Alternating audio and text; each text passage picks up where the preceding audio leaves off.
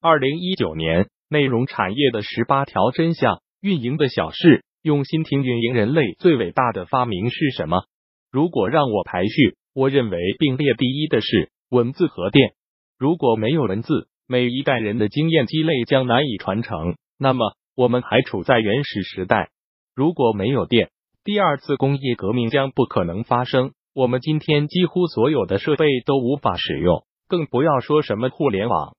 拜前人所赐，我们今年用一种崭新的形态去完成内容的生产与消费，而围绕之铺陈而开的是一整套全新的逻辑和机遇。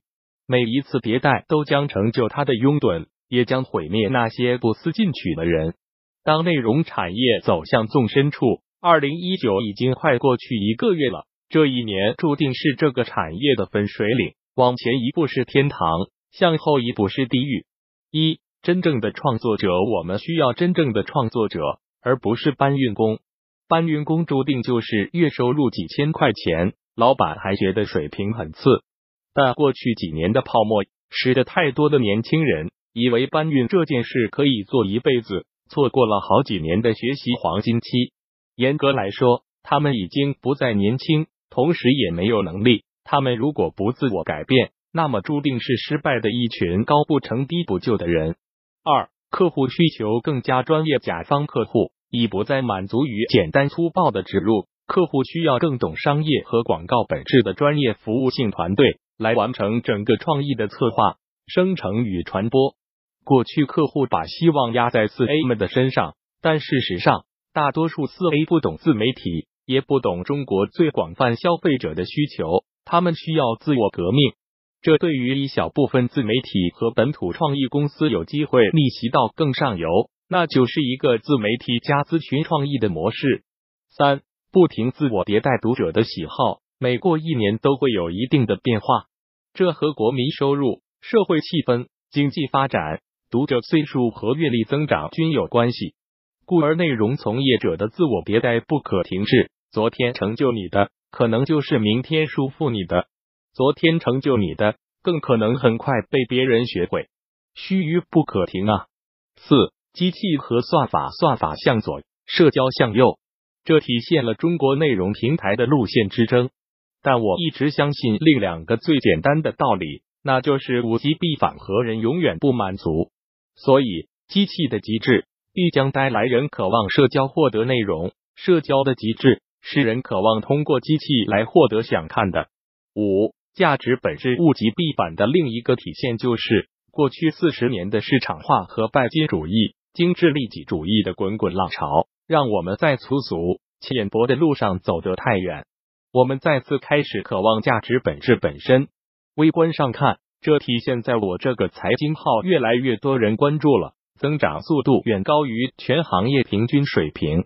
宏观上看，GDP 超高速增长已成往事。越来越多人意识到，过去自己的成功是时代的成功，而不是因为自己。六，寻找真正热爱内容的人，寻找到真正热爱内容的人，不热爱的人只会生产还过得去的东西，他们不会去仔细推敲，他们把所有项目当做差事，而不是证明和超越自己的机会。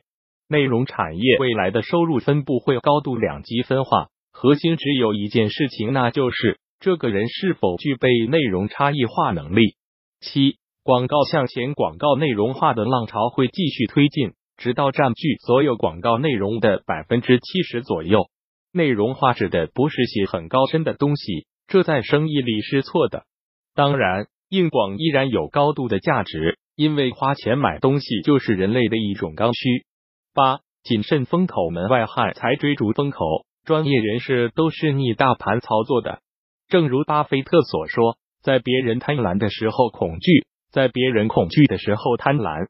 有的话是正确的废话，比如涨粉越来越难做，你做七十分的当然是很难的了。你要是做九十分以上的，你会发现大多数人都在身后了。九，商业和内容，商业和内容为什么就是冲突的？我不这么认为。当然，你可以举出一堆失败的案例。来证明他们是冲突的，那是因为你没有真的理解消费者和品牌。我们应该找出价值点，然后将价值点传递给读者。如果你心里就认为广告就是不好的，就是伤粉的，那你就没有可能做出有价值的广告。老一代广告人拍过那么多动人的广告，我想技术日新月异的今天，我们应该先回溯一下根源性问题，就是我们心中还有没有对广告的爱。十价值思考，归根结底，长久的生意都得提供价值，不然都不长久。所以，内容产业从业者应该先想明白，我给 C 端和 B 端在提供什么价值，什么是可以持续提供的。最后，用户是会自己来的，生意也是会自己来的。十一，客户需求更加专业。前些日子，我要求团队把客户已经验收并已完成投放的项目重新做一遍，因为我认为做的不好，因为我知道一旦妥协了，以后只会越做越差的。因为同事心里就会知道，老板把客户至上，内容为王，其实当做一句口号而已。所以。我们不能让破窗效应发生。十二，内容创业下半场，内容创业的上半场，全行业完成了两件最有意义的事情：一，让内容传递的管道搭建完成；二，内容成为了公认的商业重要的组成部分。基于此，下半场我们应该考虑的是，在管道充分甚至过多的现状下，在客户高度认可内容大趋势的情况下，如果让变得更好。十三。不惧泡沫繁荣，总是会带来泡沫的。我们正在一轮去泡沫的过程中，不要慌张，不要迷茫，抓住本质和价值线，死命干。永远记住，什么东西是读者需要的，什么东西是能够帮助客户的。我没见过有能够做到这两者的团队挂掉的。十四，打造 IP，打造 IP，打造自带价值的 IP。从商业的本质来说。商品的供给和渠道的供给都已经饱和，所以工厂不吃香了，商场赚不到钱了。唯有内容吸引人的时间，但内容过于流动，过于昙花一现。所以我们需要 IP 精神吸引，是世间最高级别的吸引。把这个事情做到极致的就是宗教。十五，保持斗志。对行业懂十至百分之三十的时候，是一个人自信心最膨胀的时候。这个时候，你看到的都是所谓的机会和蓝海。这个时候一定要绷住，不要盲目。懂百分之六十左右的时候，往往是信心最崩塌的时候。这个时候，你会发现自己发现的所有机遇和蓝海，要么不存在，要么都有人做了。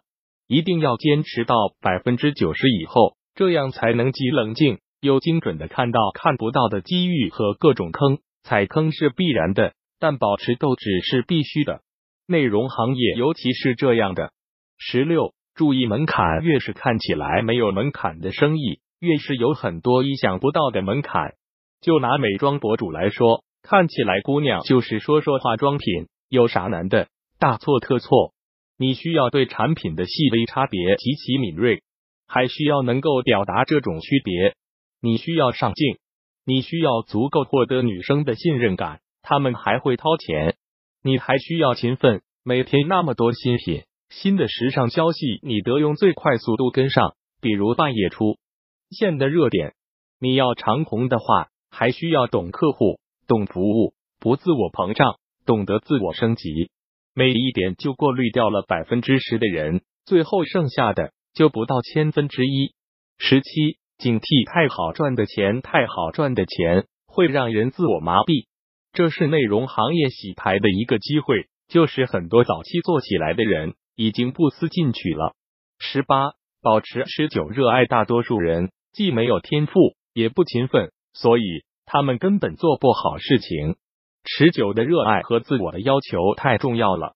更多精彩内容，敬请关注公众号“运营的小事互联网运营外包服务” w w w u n i o n one six six top。